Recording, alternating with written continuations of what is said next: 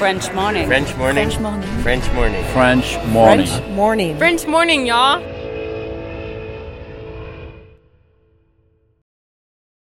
Cet épisode a reçu le soutien de la CFE. La CFE, vous connaissez? C'est la Caisse des Français de l'étranger et il s'agit d'une caisse de sécurité sociale créée en 78 pour les Français résidant hors de France. Maladie, maternité, accident du travail ou encore retraite. La CFE permet aux Français de l'étranger de continuer de bénéficier de la même protection sociale qu'en France, à l'étranger. Pour en profiter, il vous suffit d'adhérer à la CFE, peu importe votre situation, peu importe le pays dans lequel vous vivez ou dans lequel vous vous rendez, et bien entendu, peu importe la pathologie ou les circonstances, catastrophes naturelles, faits de guerre, etc. Grâce à la CFE, vous pouvez vous détendre. La Caisse des Français de l'étranger assure la continuité avec le système français de sécurité sociale lors de votre départ de France, mais aussi lors de votre retour d'expatriation, ou encore grâce à la prise en charge des frais de santé pendant vos prochaines vacances en France. Pour en savoir plus, direction cfe.fr.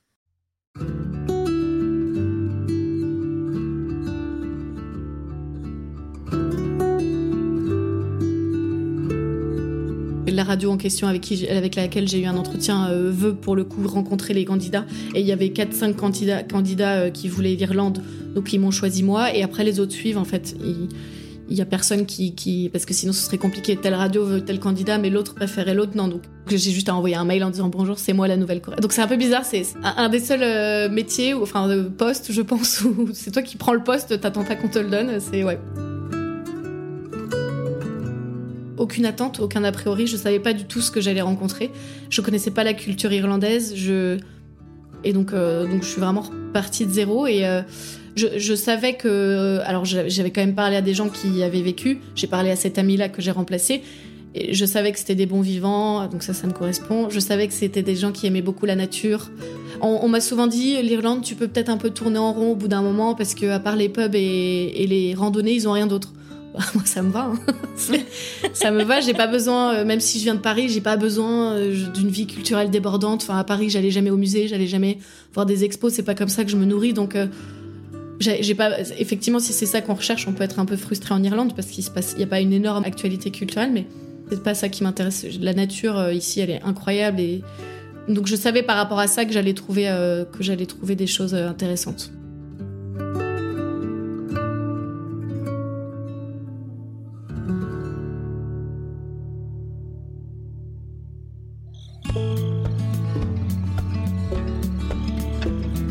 Peut-on rire de tout? Sommes-nous drôles dans une langue et avec des codes avec lesquels nous n'avons pas grandi? En toute honnêteté, l'humour est une de mes plus grandes frustrations depuis que je vis à l'étranger. Je dois bien vous l'avouer, je ne suis pas très drôle en anglais.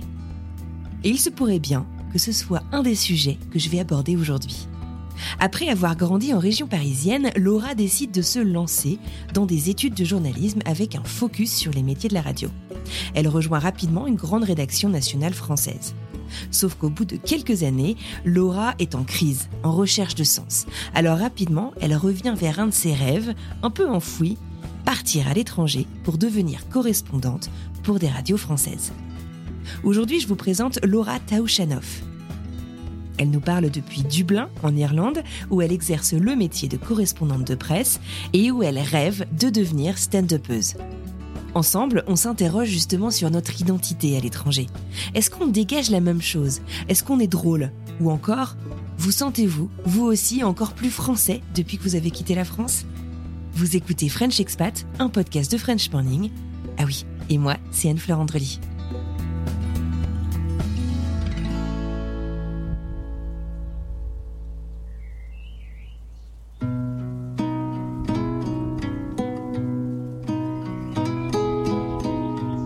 Je m'appelle Laura et je, je suis correspondante euh, euh, sur cette île et je, je, je, rapporte toutes les news euh, irlandaises en France. Tout ce qui intéresse euh, le français râleur, j'en parle. Qu'est-ce qui intéresse le français râleur? En fait, tout ce qui est différent, parce que j'ai l'impression que les Français ont une image très romantique de l'Irlande. C'est le petit feu de cheminée, c'est les, les, moutons, c'est donc dès que j'ai des... ouais exactement. Et, et dès que et d'ailleurs le Connemara est connu par les Français que par la chanson. Les, les, les autres touristes ne connaissent pas le Connemara. Nous, on connaît vraiment. Euh... Euh, grâce Il y a que des Français qui le visitent? Bah exactement, et ils sont tous là euh, parce qu'on le connaît de la chanson évidemment. Mais euh, donc les, les, Français ont vraiment cette image très rurale de l'Irlande, et c'est vrai que l'Irlande est rurale. Mais donc dès que j'ai un sujet qui touche à la ferme, aux moutons, à la tourbe, donc la tourbe, je sais pas si, si tu vois ce que c'est, mais c'est ce qu'on brûle dans les cheminées puisqu'il n'y a pas de bois, il n'y a pas de forêt, donc le bois c'est pas du tout une culture ici dans les cheminées. Donc on brûle la tourbe, donc il y a cette odeur dans les villages. Enfin voilà, dès que je mets un peu de couleur comme ça, euh, à Paris on, on me prend des sujets.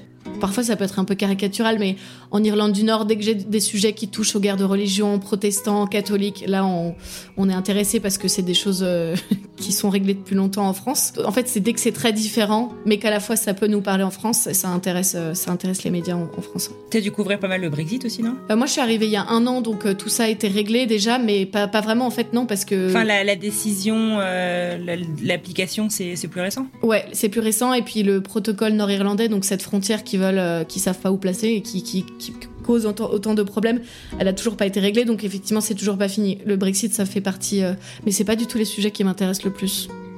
Parce que c'est tout de suite, c'est pas que c'est moins concernant pour les gens euh, qui sont pas dans le pays, mais, mais quand même si, en fait, euh, c'est très technique, c'est très politique, c'est très économique, et moi c'est plus les sujets sociétaux qui m'intéressent. Par exemple là j'ai fait un, un, énorme reportage sur, il y a toute une culture des chevaux du cheval en ville à Dublin. Nous, a priori, dès qu'on a eu des voitures, les chevaux ont quitté le centre-ville, mais ici, tu te promènes et t'as des, as des chevaux comme ça en liberté sur un carré d'herbe. Enfin, et, euh, et, en fait, ouais, ça, ça fait des générations et des générations qu'il y a des écuries toujours en ville.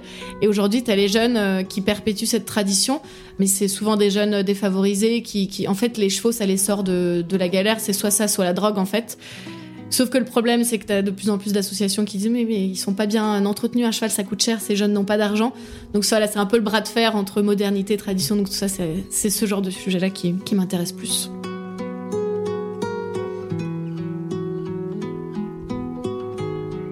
Si Laura a grandi en région parisienne, c'est en fait au cours de ses études de journalisme, puis au tout début de sa carrière, qu'elle a commencé à rêver d'une vie de correspondante presse à l'étranger.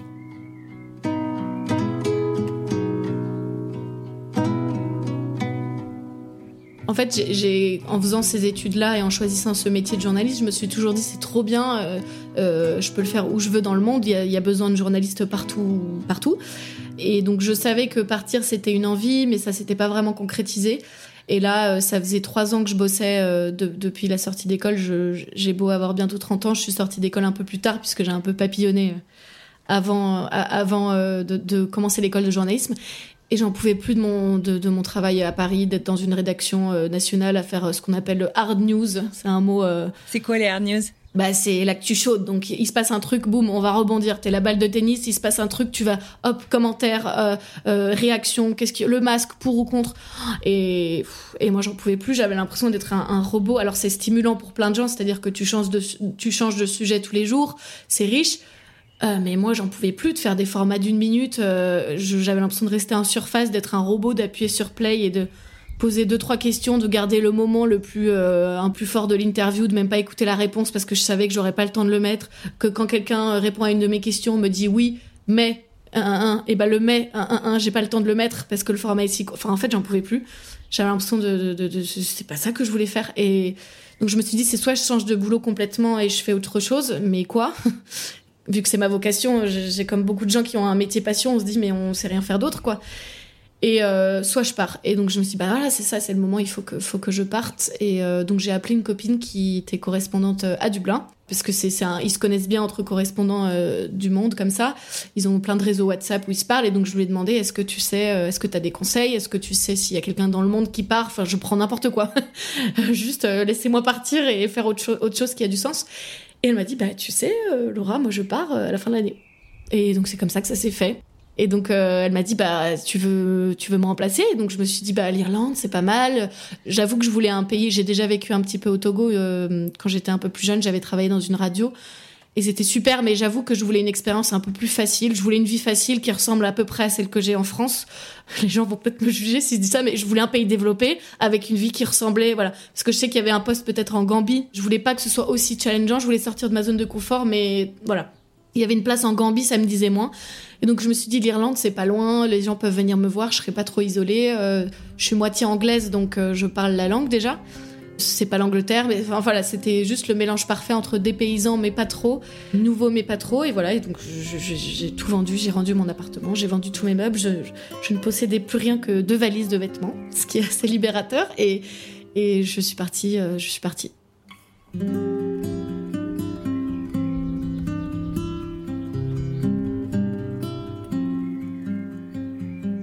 Devenir correspondante presse, c'est en fait un choix. Et ça peut paraître étonnant, dit comme ça. Ce que ça veut dire, c'est que Laura a en fait donc pris le poste de son amie, qui quittait l'Irlande, et qu'elle s'est en fait surtout déclarée auprès des autres médias en disant Salut, moi, je suis la nouvelle correspondante. Ça veut dire plein de choses, mais notamment que personne ne l'a aidée, ne l'a accompagnée dans son déménagement.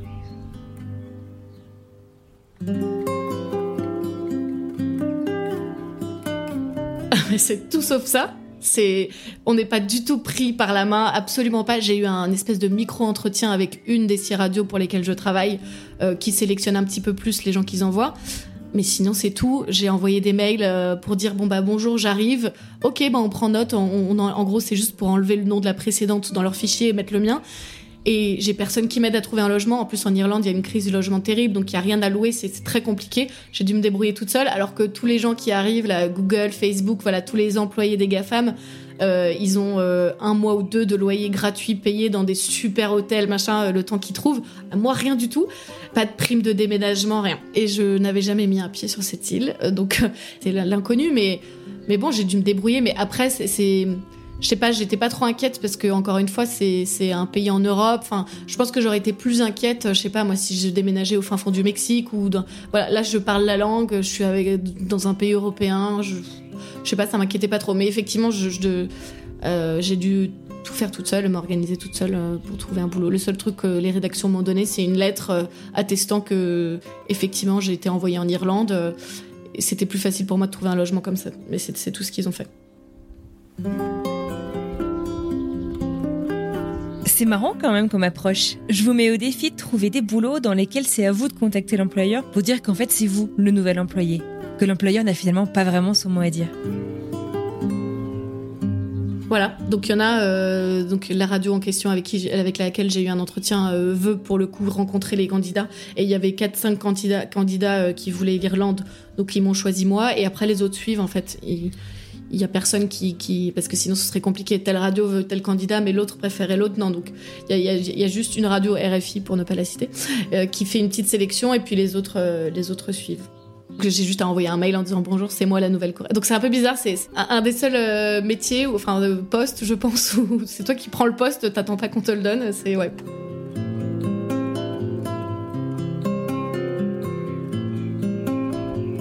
En fait, je m'attendais euh, à rien. Je voulais vraiment être surprise et tout découvrir. En fait, ce qui est bien, c'est que du coup, je sais qu'il y a pas mal de gens qui se renseignent beaucoup sur un pays avant d'y aller ou qui sont déjà allés plusieurs fois et qui, peuvent peut-être avoir des a priori. En fait, moi, ce qui était bien, ce qui est bien, c'est que j'avais aucune attente, aucun a priori. Je savais pas du tout ce que j'allais rencontrer. Je connaissais pas la culture irlandaise. Je et donc, euh, donc, je suis vraiment partie de zéro et euh, je, savais que, alors j'avais quand même parlé à des gens qui y avaient vécu. J'ai parlé à cette amie là que j'ai je savais que c'était des bons vivants, donc ça, ça me correspond. Je savais que c'était des gens qui aimaient beaucoup la nature. On, m'a souvent dit, l'Irlande, tu peux peut-être un peu tourner en rond au bout d'un moment parce que à part les pubs et, les randonnées, ils ont rien d'autre. moi, ça me va. Hein. ça me va. J'ai pas besoin, euh, même si je viens de Paris, j'ai pas besoin euh, d'une vie culturelle débordante. Enfin, à Paris, j'allais jamais au musée, j'allais jamais voir des expos. C'est pas comme ça que je me nourris. Donc, euh, j'ai pas. Effectivement, si c'est ça qu'on recherche, on peut être un peu frustré en Irlande parce qu'il se passe, y a pas une énorme actualité culturelle, mais c'est pas ça qui m'intéresse. La nature euh, ici, elle est incroyable et donc je savais par rapport à ça que j'allais trouver euh, que j'allais trouver des choses euh, intéressantes.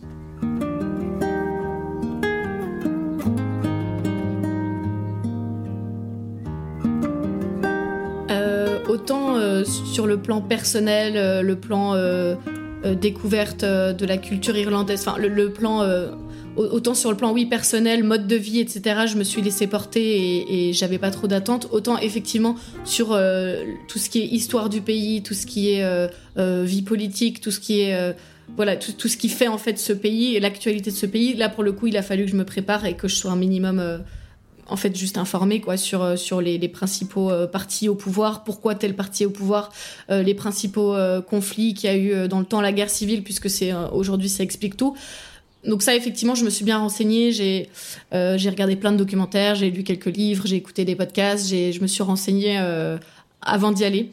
Et par contre, euh, je sais qu'il y a des gens qui seront pas forcément d'accord. Moi, je pense qu'il faut pas forcément être. C'est pas parce qu'on est journaliste qu'on doit être expert et tout savoir sur tout.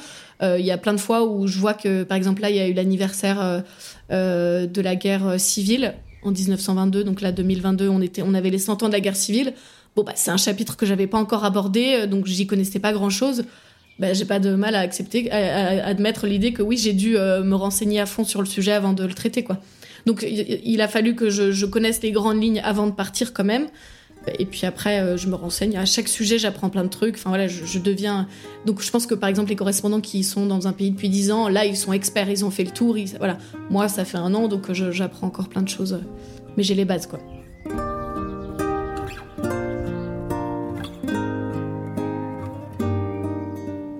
Alors concrètement, ça ressemble à quoi? Le quotidien, le métier, la vie d'une correspondante de presse à l'étranger? En fait, une journée type, par exemple, c'est tous les matins, je vais lire la presse euh, irlandaise. Clairement, euh, le métier de correspondant, il y a une petite partie des sujets qui sont euh, de notre tête, mais le reste, c'est on, vole tout de la presse locale puisque c'est eux qui savent. Enfin, moi, personne m'appelle pour me dire ah, il y a ça, voilà. Donc tous les matins, je lis la presse locale, la presse irlandaise et je vois quel sujet euh, pourrait intéresser la France. Donc il faut que ce soit quelque chose d'assez gros, par exemple une petite initiative locale dans un village paumé. Euh, bon, il y a peu de chances. Euh, enfin voilà, faut que ça ait quand même un écho national, que ce soit un sujet assez important. Je lis la presse, je mets les sujets qui pourraient intéresser et après j'envoie mes mails à mes six radios un copier-coller, hein, et je vois qui le veut. Parfois, je fais un sujet pour six radios, parfois, je fais un sujet pour deux radios, parfois, il y en a quatre qui. Voilà. Et j'essaie de ne pas faire le même quand même. Et donc, je fais un mix entre la légitimité du sujet et euh, ce qui m'intéresse moi. Par exemple, là, euh, pendant l'été, il y avait des gros problèmes à l'aéroport, euh, il y avait des délais de malades. Ryanair, qui est la compagnie nationale, disait venez 4 heures, 5 heures avant votre vol et encore les gens ont raté leur vol à cause du Covid, il n'y avait pas assez de, de staff. Ça, typiquement, je sais que c'est un sujet. Tout le monde m'aurait pris ce sujet parce que c'est concernant, blablabla. Mais j'avais pas du tout, pas du tout, mais pas du tout envie de me pointer à l'aéroport, d'aller voir des touristes fatigués, inquiets, de d'aller faire en fait ce que je faisais en France quoi. Euh, d'aller mettre euh, mon micro dans la merde et de voir euh, vous êtes vous êtes inquiet hein, de rater ça j'avais pas envie de le faire donc je l'ai pas vendu. C'est ça aussi l'avantage c'est que sujet pas proposé sujet non existant. pas demandé. Pas demandé. Donc ça c'est une liberté. Après bon voilà il y a des sujets ça m'emballe ça m'emballe moyen d'y aller, mais je sais qu'ils sont importants, donc évidemment je me fais violence. Mais donc voilà, c'est un peu un mix entre mes, centres d'intérêt euh, et puis l'importance et la légitimité du sujet quand même.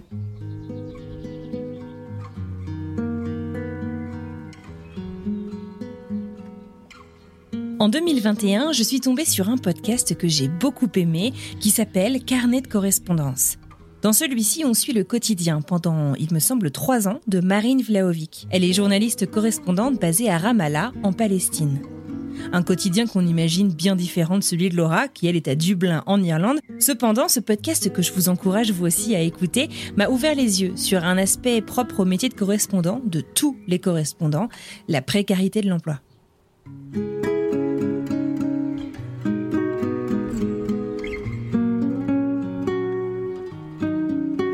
C'est clairement pas fait pour tout le monde. Euh, moi, ce que je vis comme une liberté folle et un challenge, euh, pour d'autres gens, ce serait un cauchemar. De pas savoir combien tu vas gagner, de pas savoir euh, s'il va y avoir assez d'actualité pour que tu payes ton loyer, parce que pas d'actu, pas de loyer en fait. Et, mais moi, moi, en fait, je vois tous les mois, j'ai mon petit carnet où je note mes reportages vendus. Bah, tous les mois, je tourne la page, c'est une page blanche, et je vois ça comme un challenge en me disant, bah, ce mois-ci, je vais en faire combien? Mais, c'est clairement pas fait pour tout le monde. Il y a un stress, euh, il y a une précarité qui est énorme parce que par exemple quand il y a eu la guerre qui a éclaté euh, le 24 février en Ukraine, ah bah là c'était catastrophe. Dû parler d'autres ah bah choses à l'étranger. Hmm. Il y a toutes les, ce qui est normal. Enfin il y a, il y a un conflit majeur. Euh, enfin évidemment que tous les yeux sont rivés sur l'Ukraine et donc toutes les éditions, tous les journaux étaient concentrés sur l'Ukraine et donc ce qui se passait en Irlande, bah, on en avait rien à faire. Ce qui est normal. Donc c'était un mois très compliqué pour moi. C'est le seul mois d'ailleurs où j'ai galéré depuis mon arrivée et euh, j'ai dû emprunter des sous. Euh, voilà. Donc effectivement, c'est une grosse précarité à ce niveau-là. Euh, Après, euh, faut aussi être honnête. Hein, on est freelance et quand on est freelance, souvent, on peut mieux gagner notre vie qu'un salarié parce que les mois où j'ai envie de, charbonner parce que je pars en vacances après, je le fais et je peux gagner mieux ma vie que si j'étais embauchée. Et puis, et puis, je peux poser des vacances quand je veux. Enfin, c'est pas les pigistes aiment beaucoup se plaindre et moi, je trouve que c'est un peu, c'est un peu injuste parce qu'il y a énormément de points positifs. Et euh, mais par contre, elle, dans son podcast, elle, est, elle, est, elle était à Gaza euh, la plupart de, de, des épisodes, mais elle était basée à Ramallah, Marine. Euh, et elle, pour le coup, bon, elle a un quotidien, elle risque sa vie. Euh, moi, c'est pas mon cas. Donc effectivement, elle, elle avait matière à se plaindre. Et c'est aussi ça qui est appréciable en Irlande, et c'est pour ça aussi que je suis venue en Irlande, c'est que c'est une, une, zone du monde où les yeux. Enfin, c'est pas qu'on s'en fiche. On s'intéresse à l'Irlande si je propose des sujets, mais clairement, le monde tout continue à tourner sans, sans l'Irlande. Quoi. Je, je, je suis pas au centre de l'attention. Cette, cette fille que j'ai remplacée, euh, qui est partie à Londres, et c'est pour ça qu'elle quittait l'Irlande. Là, elle est, elle est, elle est essorée, elle est lessivée. Les rédactions l'appellent tous les jours, un petit peu comme dans ce podcast dont tu parles.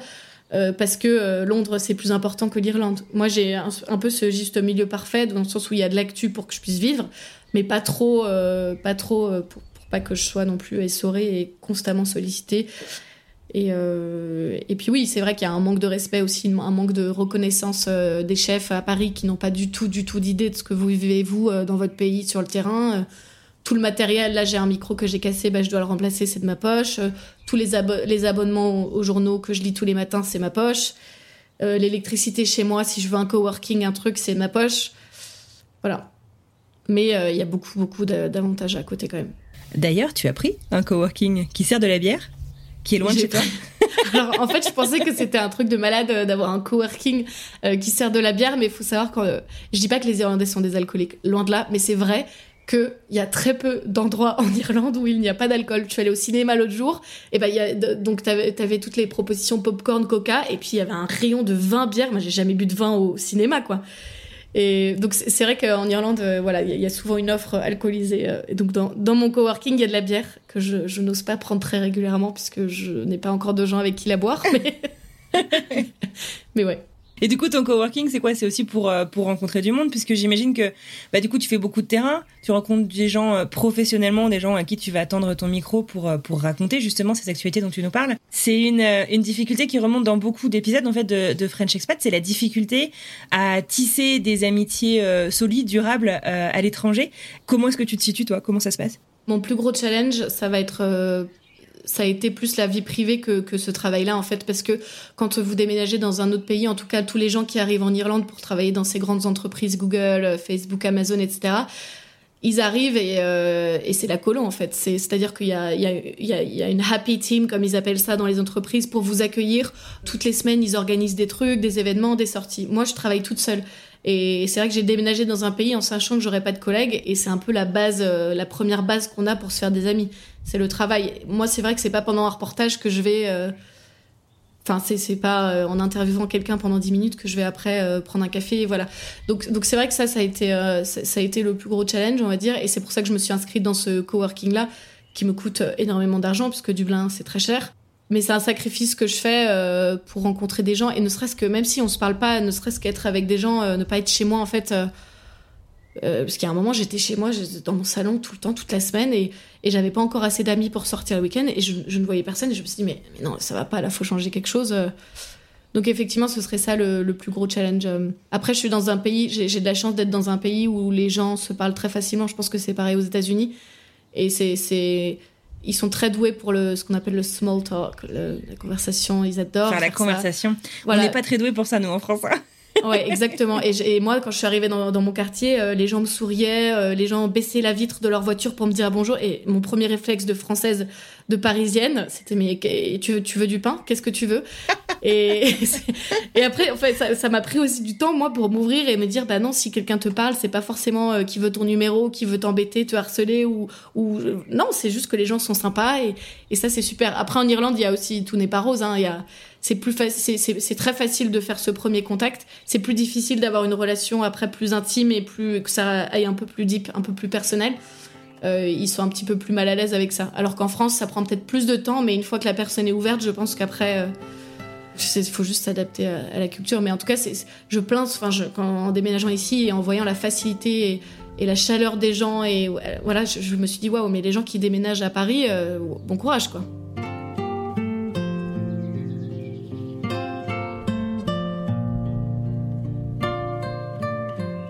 Du coup, là, toi, tu es correspondante radio.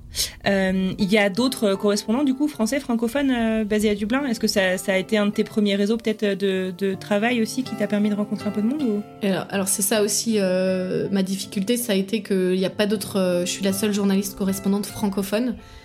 Il y a un mec qui bosse pour l'AFP, l'agence française de presse, un anglais, mais qui, a sa vie plutôt en Angleterre, donc il est là on et off, enfin il n'est pas souvent là. Et je crois qu'il y a une équipe de télé japonaise, mais sinon c'est tout, il n'y a pas d'autres correspondants. Donc ça, fait qu'il y avait une correspondante à Belfast qui est partie à Londres et ils l'ont pas remplacée non plus, euh, puisqu'avec le Brexit c'est plus compliqué de vivre euh, dans la partie nord Royaume-Uni. Euh, mais donc, donc je suis clairement toute seule. Mais c'est aussi, ça a un avantage, c'est-à-dire que dans d'autres pays, vous avez des correspondants numéro 1, numéro 2, numéro 3. Et, quand le numéro 1 part en week-end, c'est le numéro 2 quand il est malade. Enfin voilà. Et donc c'est un petit peu la guerre. Ils peuvent pas proposer autant de sujets qu'ils veulent parce qu'il faut vérifier un peu avec les autres. Enfin, faut pas se manger. Euh, voilà. Moi, au moins, je n'ai pas ce problème-là. En plus, me connaissant, euh, j'aurais fait la grosse victime. J'aurais tout laissé aux autres. donc, euh, donc, donc là, au moins, j'ai pas à me demander est-ce que je suis pas en train de marcher sur les plateformes? Non, voilà. Je suis toute seule. J'ai toute l'île pour moi, toute seule. Et ça, c'est quand même une liberté folle.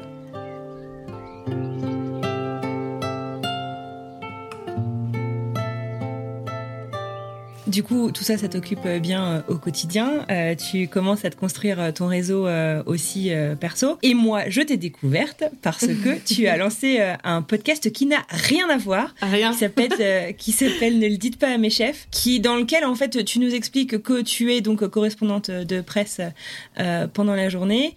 Et j'aime bien la manière dont tu tournes ça. C'est et la nuit, dans mes rêves, je suis stand-upeuse. C'est ça? Bah, c'est tout à fait dans mes rêves et, parfois j'ai un peu l'impression d'être un peu poker face, euh, d'avoir ma casquette de journaliste super sérieuse et en fait c'est pas ça Laura. Mais on peut être les deux, hein. on, peut, très bien être les deux. Mais c'est aussi qu'il y a cette image des journalistes euh, comme d'autres métiers peut-être. Euh, ça doit être, on doit être sérieux, on doit tout savoir sur tout et c'est aussi pour ça qu'il y a pas mal de gens avec un ego surdimensionné dans ce métier. Et ben en fait non, on peut être aussi soi-même hein, en faisant ce métier-là. Est-ce que tu peux euh, bah, me raconter en fait l'objectif euh, de ce podcast et puis bah cet attrait euh, que tu as pour le stand-up, est-ce que c'est quelque chose que tu avais avant de quitter la France? Parce que dans les pays anglo-saxons, c'est quand même c'est un peu un sport national le stand-up, c'est hyper valorisé aussi. Ouais, en fait, je pense que j'ai toujours, j'ai toujours aimé m'adresser. En fait, pendant des années, là, je faisais des, ma façon de d'exprimer ça, c'était plus en faisant des, des, petites stories marrantes sur Instagram, voilà. Mais mais c'était un peu plat. Je me disais, bah, j'aimerais bien faire quelque chose d'autre. J'aimerais bien que ce soit un peu plus encadré que juste euh, quelqu'un qui rigole sur Instagram. Mais et donc je me disais, bah oui, du stand-up ou des cours de théâtre. Mais je, sais pas, j'ai dû. Je sais pas si c'est mon métier, mais je sais pas, j'arrivais pas à me lancer, à me dire euh, que je pouvais. En fait, j'ai du mal à accepter l'idée que je peux être journaliste et faire du stand-up ou de la comédie à côté. Euh, et donc je réfléchissais et j'ai toujours aussi voulu lancer un podcast. Euh, mais je me disais, il y a tellement de journalistes ou de gens qui, qui parlent dans un micro juste pour qu'on les entende et qui n'ont pas vraiment de but. Enfin, c'est, tu vois, je, j'ai un peu, je pense que je suis allergique au narcissique, mais il y a vraiment beaucoup de journalistes qui, parce qu'ils ont ce format hyper bridé dans leurs médias, créent un podcast et c'est juste moi, moi, moi, moi, moi, moi, moi, moi, moi, moi. Enfin, et il y a rien. Bon, c'est un peu ce que je fais dans le mien, donc je... mais mais je sais pas si tu vois ce que je veux dire. C'est c'est un peu vide. Y a pas donc je voulais pas non plus euh, créer un podcast juste pour euh, qu'on m'écoute parler dans un micro. Je voulais qu'il y ait un vrai projet. Et un jour, je sais pas, j'ai eu un déclic comme quoi parfois, je sais pas, je, sais pas ce qui s'est passé ce jour-là. Pourtant, toutes les idées, tout était là, mais un jour, j'ai vu plus clair et je me suis dit, mais voilà ce que je vais faire. J'ai envie de faire du stand-up, mais j'ose pas vraiment monter sur scène. Enfin, en tout cas, pour l'instant, je me sens trop vulnérable pour le faire et ben j'aime beaucoup parler dans un micro. Ben, voilà, on va faire un espèce de truc un peu à ma sauce, un espèce de stand-up version. Euh, et au final, c'est pas vraiment du stand-up parce que j'écris pas comme je ferais si je faisais du stand-up. C'est plus j'ai envie d'aborder. J'adore euh, observer les gens euh, quand, quand j'ai rien. quand j'ai. C'est ça le stand-up en même temps. Tu parles bah, voilà. des observations de la société. C'est ça. J'adore observer les gens et me moquer, mais gentiment. Mais tu vois de, de ce qui fait nos différences, de de j'adore euh, dans le bus euh, noter des trucs sur les gens que je vois ou c'est vraiment quelque chose qui me passionne. Et quand je séchais les cours euh, du lycée c'est vraiment un truc que j'adorais faire. C'était de me mettre sur un banc et de regarder les gens et d'imaginer leur vie de voilà. Qu'est-ce que t'as fait aujourd'hui Laura? Bah. Non mais oui et puis une fois ma mère est passée dans le bus m'a vu sur un banc enfin et elle m'a dit mais tu ne vas tu vas pas en cours pour t'asseoir sur un banc? Ouais. Et donc, donc voilà, donc j'ai créé ça et c'est aussi que j'ai grandi avec. j'ai une sœur jumelle et donc je j'aime bien. Enfin, j'ai toujours eu l'habitude de pouvoir exprimer euh, un peu mes pensées euh, sombres, mes trucs, mais, Enfin voilà, j'ai toujours eu mon, mon petit euh, double maléfique à côté de moi. Et donc euh, j'aime bien aussi m'adresser aux gens euh, sans filtre, un peu comme je le ferais avec ma soeur jumelle. Et donc c'est plus ça aussi que, que je fais quand j'enregistre mon podcast toutes les semaines. Et en fait, ce qui me fait énormément plaisir, c'est de c'est que c'est les gens qui m'écrivent après en rebondissant sur mes histoires et en me racontant trois fois pire. Et en fait, je trouve ça tellement libérateur parce qu'on se bloque tellement dans la vie sur plein de choses en pensant euh, qu'on est qu'on est plus tordu, qu'on est plus pervers, qu'on est plus euh, bizarre, qu'on est plus si, qu'on est. En fait, on est tous pareils. C'est juste qu'il y en a qui ont peut-être plus de facilité à, en parler. Et donc ça, c'est très euh, se moquer de soi-même, de, mes névroses, de mes trucs, c'est vraiment quelque chose d'un peu libérateur. Puis c'est très rigolo à écouter, je, je, le précise. et puis c'est vrai, comme tu le dis, en fait, ça c'est décomplexe ah à mort, je pense, de, de, chaque côté du micro, côté écouteur et côté, mm. côté micro. Du coup, toi, c'est quoi? Ça te, ça te rassure? Est-ce que tu penses que ça te prépare à un jour peut-être t'emparer du micro devant une audience? Parce que finalement, l'audience, tu l'as, c'est des gens qui t'écoutent. Ouais, je pense que ça me, ça me prépare euh, énormément. En fait, parce que du coup, je teste, je vois. Euh, parce que du coup, vu que j'ai toujours pensé que ce que j'avais à dire était obscène ou alors qu'en fait non. Et du coup, je vois qu'en fait les gens et des gens avec qui j'ai rien en commun, hein, des, des, ma mère le partage à ses collègues et je me dis si ma mère le partage à ses collègues toutes les semaines, c'est que ça va. Voilà. Donc ça, ça, me rassure aussi sur le fait que, que, que je peux me rendre et en plus que plus je me rends vulnérable, plus je me moque de moi, de mes névroses, plus ça parle en fait aussi. Et ça c'est ça c'est hyper chouette. Donc ça me prépare, euh, oui, ça me prépare euh, au stand-up et peut-être qu'un jour je le ferai. Même si j'aime bien mon, mon format, euh, je dis je dis que c'est un format de lâche parce que je me cache derrière mon micro et on me voit pas. Ah oui, tu te livres quand même. Ouais, donc c'est pas si lâche que ça. Mais, mais un jour, je, je pense que, que oui, je, je, je... D'ailleurs, oui, je me suis inscrite à une formation de stand-up, donc je vais pas avoir le choix, euh, puisqu'à la fin euh, des dix semaines de, de formation là qu'on fait en début d'année, on est obligé de faire un stand-up. Mais là, ça va aller, parce que ça va être devant des gens qui viennent voir. Euh, Ouais, des gens qui débutent, qui n'ont aucune attente. Voilà. Mais donc ça va être, ça va être, ça va être le, le moment d'essayer de voir si je me décompose ou pas. Très bien. Donc du coup, ça va être en anglais. Tu vas écrire en anglais.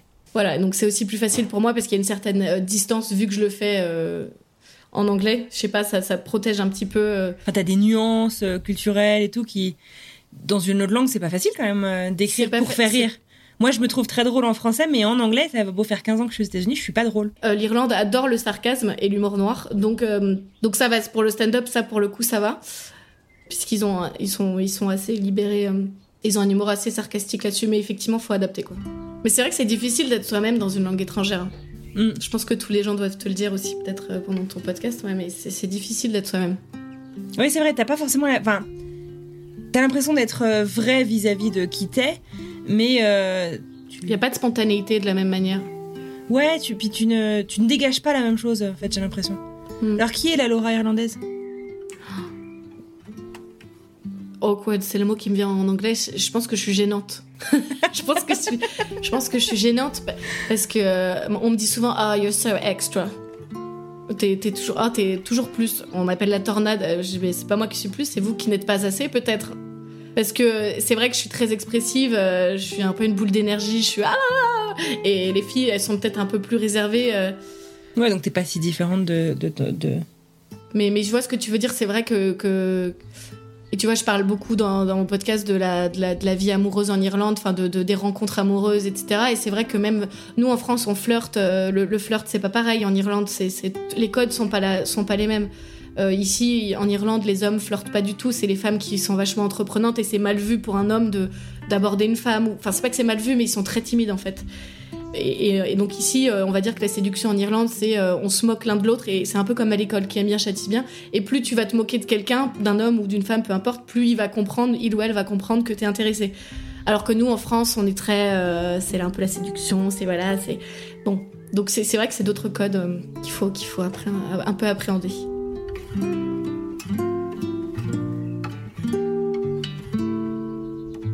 Cela fait aujourd'hui un petit peu plus d'un an que Laura s'est installée en Irlande, une vie dans laquelle elle semble plutôt épanouie. Alors, est-ce que la vie de correspondante de presse est faite pour elle? Est-ce qu'elle s'imagine couvrir un jour d'autres destinations?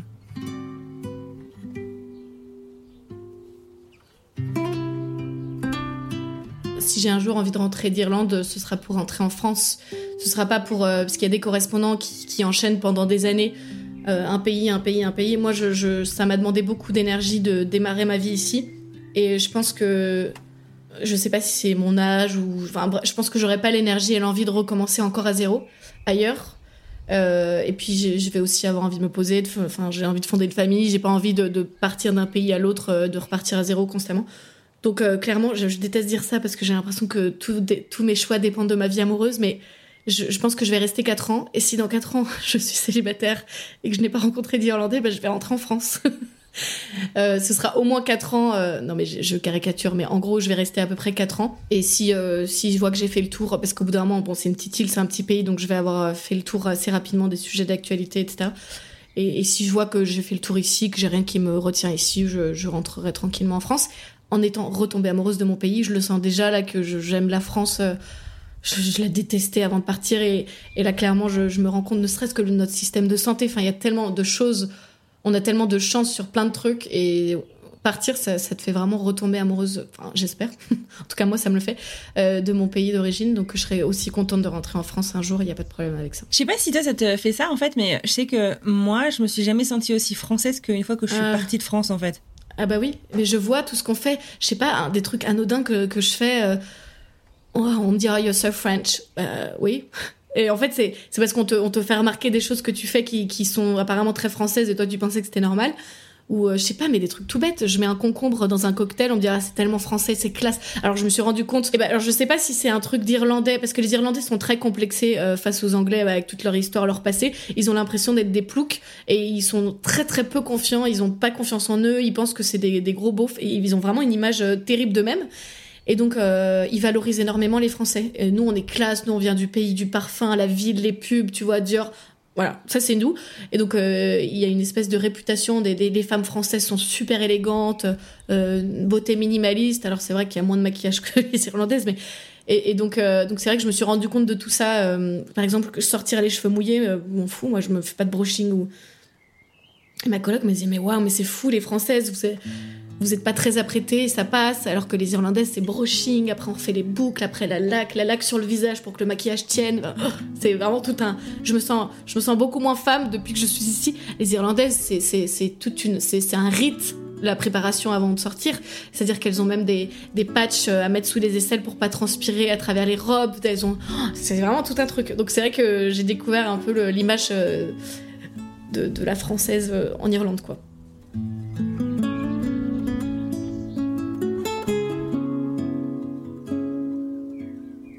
Y a-t-il un conseil que Laura se donnerait rétrospectivement, qu'elle donnerait à la Laura d'il y a un an qui partait alors s'installer en Irlande?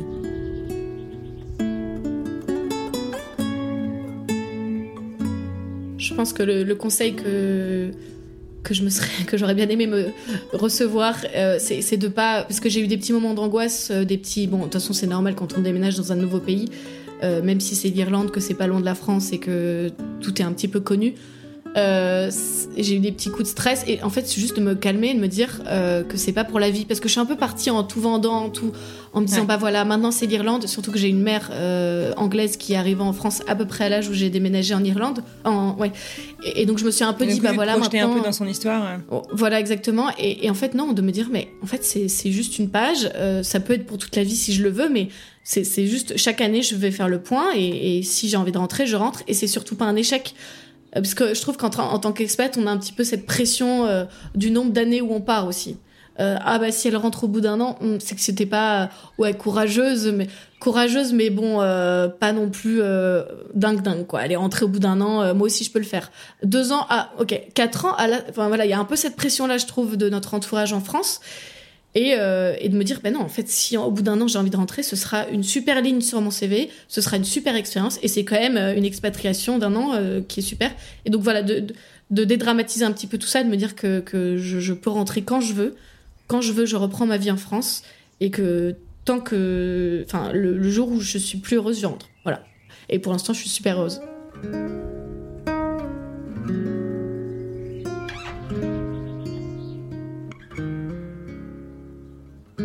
Depuis la création de French Expat, j'entends beaucoup parler de potentiel échec d'expatriation. Mais c'est quoi un échec d'expatriation? C'est être rentré trop tôt? C'est s'être écouté? C'est avoir décidé d'aller vivre sa vie ailleurs? C'est avoir décidé de se rapprocher de personnes qu'on aime? Peu importe les raisons finalement. Mais si on habite à Paris, qu'on décide de partir à Dijon et qu'au bout d'un an ça va pas et qu'on rentre, est-ce qu'on va nous dire que c'est un échec de la même manière?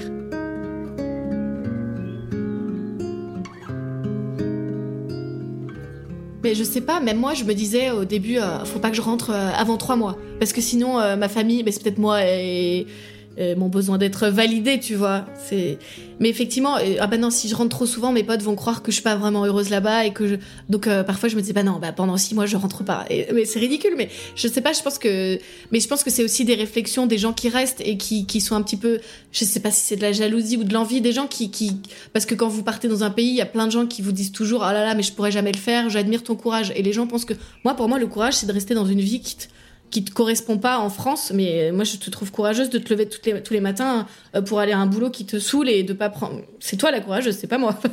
et je pense qu'il y a un peu d'envie aussi des gens qui aimeraient le faire mais qui osent pas et qui du coup nous mettent un peu la pression aussi parce qu'ils vivent un peu à travers nous leur. Enfin je sais pas. Je, je pense que aussi ça vient beaucoup de nous et qu'on se met la pression. euh, alors que les gens se diraient pas, oh bah, elle est rentrée, euh, c'est un échec. Je pense que c'est nous aussi. qui- Je pense que quand on part, on a aussi envie de se prouver pas mal de choses. Qu'on peut le faire, euh, euh, qu'on peut y arriver, qu'on n'est pas lié à notre famille, qu'on peut survivre seul et que voilà. Donc je pense que c'est un peu un mélange de des petites remarques peut-être notre entourage, mais aussi beaucoup de, de la pression qu'on se met nous-mêmes. Je pense. Mm.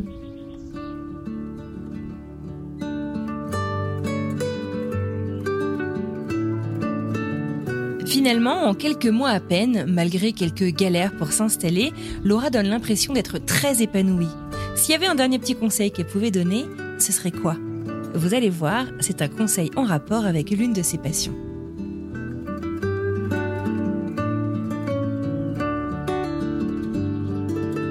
Le stand-up, euh, moi, c'est une passion, c'est un truc que j'aimerais faire un jour, mais je trouve que c'est aussi euh, très utile en tant qu'expatrié d'aller voir du stand-up, euh, s'il y en a en tout cas dans le pays où on s'expatrie, parce que je trouve que l'humour, euh, c'est vraiment un baromètre, euh, ça, donne une indication vraiment très claire sur le pays dans lequel on déménage. Qu'est-ce qui passe? Les blagues qui font rire. Euh, moi, quand je vais voir du stand-up en Irlande, c'est des blagues sur les Anglais, c'est les, colonisateurs. C'est des blagues sur le fait qu'ils sont justement euh, un peuple un peu gênant, un peu si, un peu. En fait, ça permet vraiment de découvrir la culture, de s'imprégner de la culture. C'est un accélérateur, je trouve. Et, et donc, j'encourage vraiment les gens qui s'expatrient, si les gens aiment rire, mais je pense que tout le monde aime rire, d'aller et qu'il y a du stand-up dans leur euh, région, d'aller voir du stand-up des comédiens en fait, parce que c'est vraiment un- une bonne façon de voir un peu ce qui fait rire, ce qui plaît. Euh, ce qui choque, ce qui marche, ce voilà. Je trouve que c'est une bonne façon de découvrir un peu le pays dans lequel on déménage.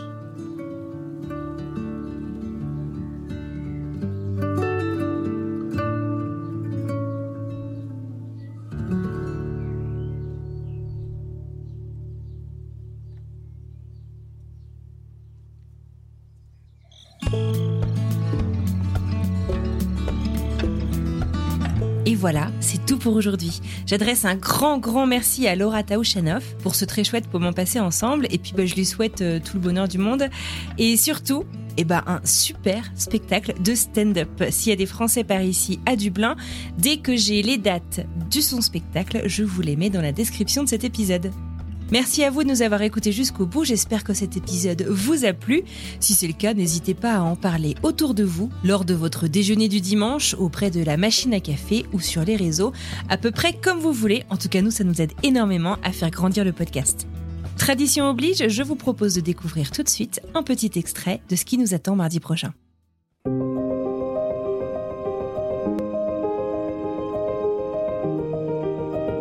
Je vais prendre un exemple tout bête. Je suis allé en République dominicaine il y a quelques années, euh, justement euh, parce qu'il y a beaucoup de monde qui va en République dominicaine et c'est un vol long courrier. Je crois que c'est 9 ou 10 heures de vol pour aller euh, en République dominicaine euh, et qui vont uniquement en République dominicaine pour rester à l'hôtel, faire du all inclusive comme on appelle ça, euh, rester dans la piscine, manger à volonté, etc. Ça, typiquement, ça peut peut-être choquer certaines personnes, mais pour moi, ça ne devrait pas exister en 2023. Mais je me dis que j'ai quand même une sensibilisation potentielle à faire en partant du concept que ben moi si je vais en République dominicaine et que je fais une vidéo en République dominicaine qui va montrer tout sauf euh, les hôtels all inclusive, qui va montrer bah, la population locale, montrer que non les gens ne sont pas euh, des tueurs en République dominicaine, qu'il y a plein de belles rencontres à faire, qu'il y a plein de belles natures avec des cascades, avec des randonnées, avec je sais pas, enfin plein de choses à découvrir en République dominicaine.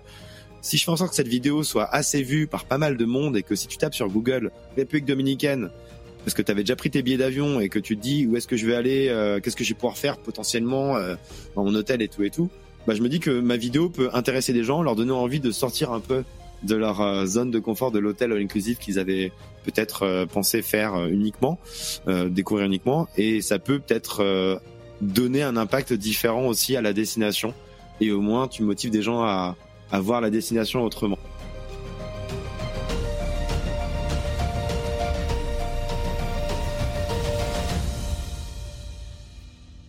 Il ne me reste plus qu'à vous souhaiter une merveilleuse fin de journée, une très belle semaine et je vous dis à mardi pour une nouvelle histoire.